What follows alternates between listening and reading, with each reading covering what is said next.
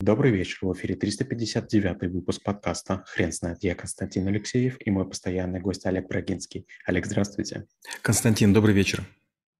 Хрен знает, что такое веб-сайт, но мы попробуем разобраться. Олег, расскажите, разве это навык?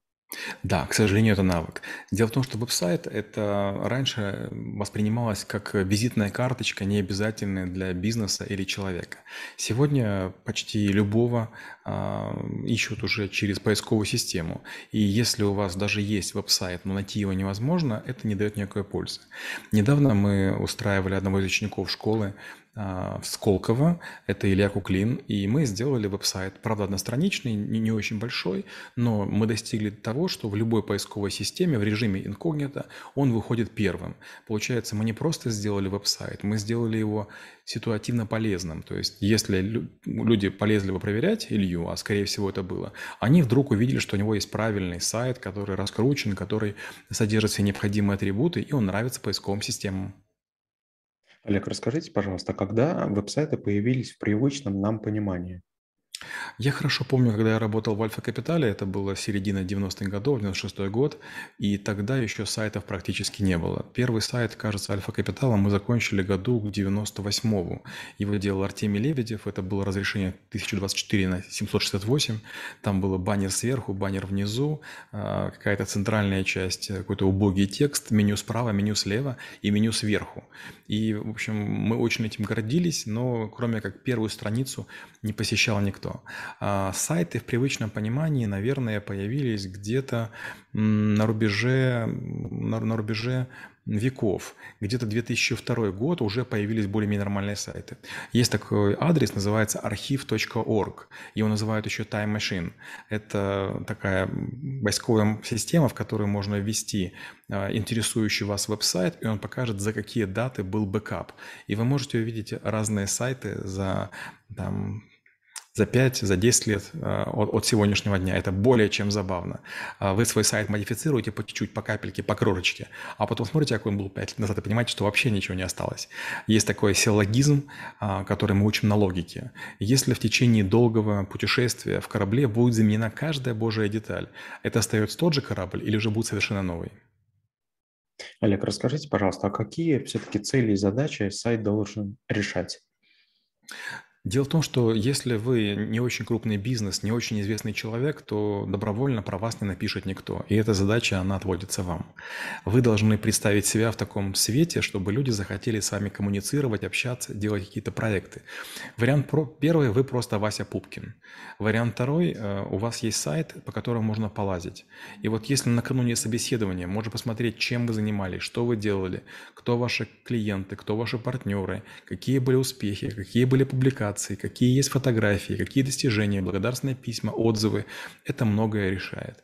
Опять же, вот сейчас несколько учеников у нас устраиваются в разные компании, и вот тоже мы их упаковываем. У них есть статьи, у них есть книги, у них есть резюме, у них есть веб-сайт, это как, как а, такой э, элемент упаковки.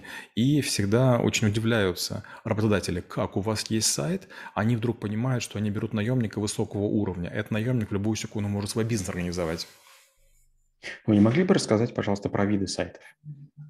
Ну, безусловно, их очень много. Первый – это сайт-визитка, где есть какие-то минимальные контакты, обычно одностраничник, и все. Второй э, – это лендинг. От слова to land – это садиться, приземляться. Это обычно делается для мероприятия, продукта, некой акции. Вы на своем сайте или просто какой-то регистрируете домен, субдомен, и там делаете длинную колбасу, по которой можно переходить по разделам сверху вниз. И, может быть, у вас есть какие-то варианты покупок, там два или три, два или три каких-нибудь пакета – это обычно используется для или акционных товаров, или для каких-нибудь э, вебинаров, семинаров, мастер-классов, конференций. Третий сайт – это сайт, который уже является полноценной книгой историй. Вот, скажем, сайт школы трэблшутеров, если на него зайти, он очень похож на лендинг. Там есть три кнопки, и, и, и кажется все.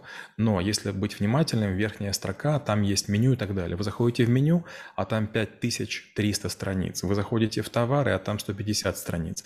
Вы заходите в практику занятия, а там 710 страниц.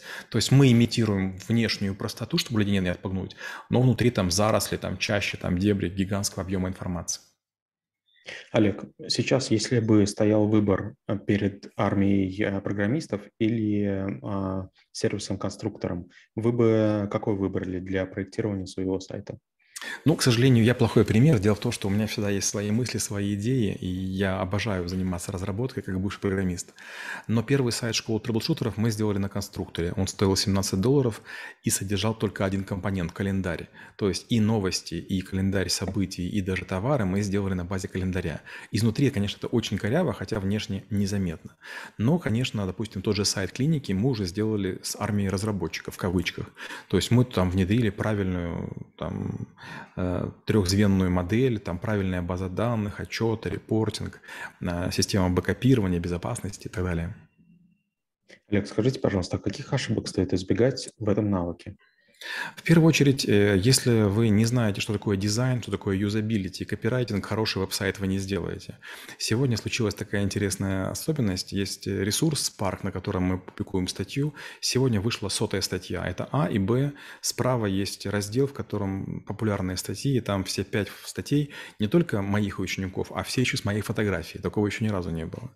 И вот я все время про себя думаю. На этом ресурсе есть масса людей, которые должны знать, как пишут тексты, но они их пишут плохо плохо. И это классика. Очень часто люди описывают, мы, там, передовая команда, у нас там такие-то амбиции. Понятно, но клиенту это зачем? Он хочет у вас купить воблер для рыбалки, он вас хочет купить там насос для своей резиновой лодки. Говорите о клиенте, говорите о его проблеме. Это первое. Второе – это картинки. Если вы используете картинки стоковые, то вы как будто бы спускаете воду в унитазе. То есть смотришь и думаешь, боже мой, какое все безликое. А если вы фотографируете бытовым фото фотоаппаратом обычных своих людей, тоже в этом ничего красивого нет.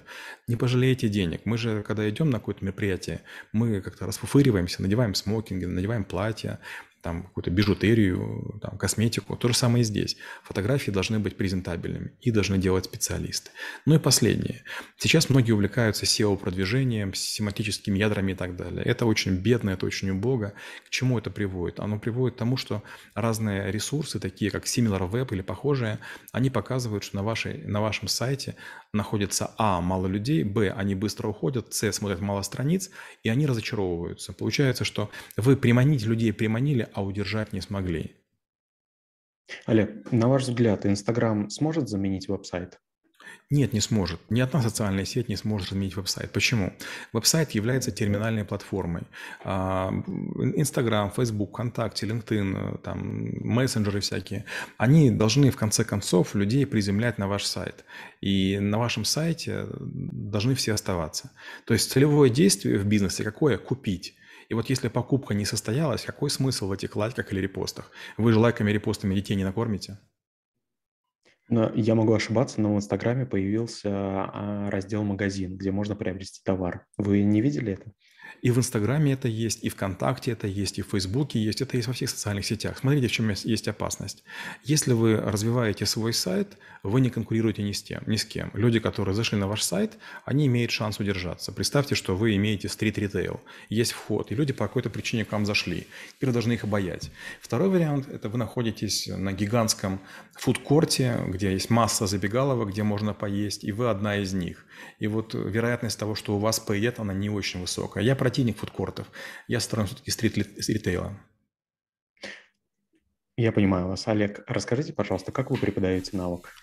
Я показываю несколько веб-сайтов и говорю, что в них плохого, что хорошего. Дальше я показываю типовые сайты для разных стран. Обычно сайты, которые, скажем, там венгерские, польские, чешские, нас убивают своей простотой, непродуманностью, да потому что в Чехии во всей стране меньше людей, чем в Москве живет. А потом я показываю Китай, и там все наоборот. Все ребит, пестрит, кажется, боже мой, как сложно. Но, естественно, в стране в 10 раз больше людей, чем, скажем, той же России. Поэтому им нужно гораздо интенсивнее заниматься продвижением, сильнее к себе привлекать, сверкать, блистать и там слепить. Олег, спасибо. Теперь на вопрос, что такое веб-сайт, будет трудно ответить. Хрен знает.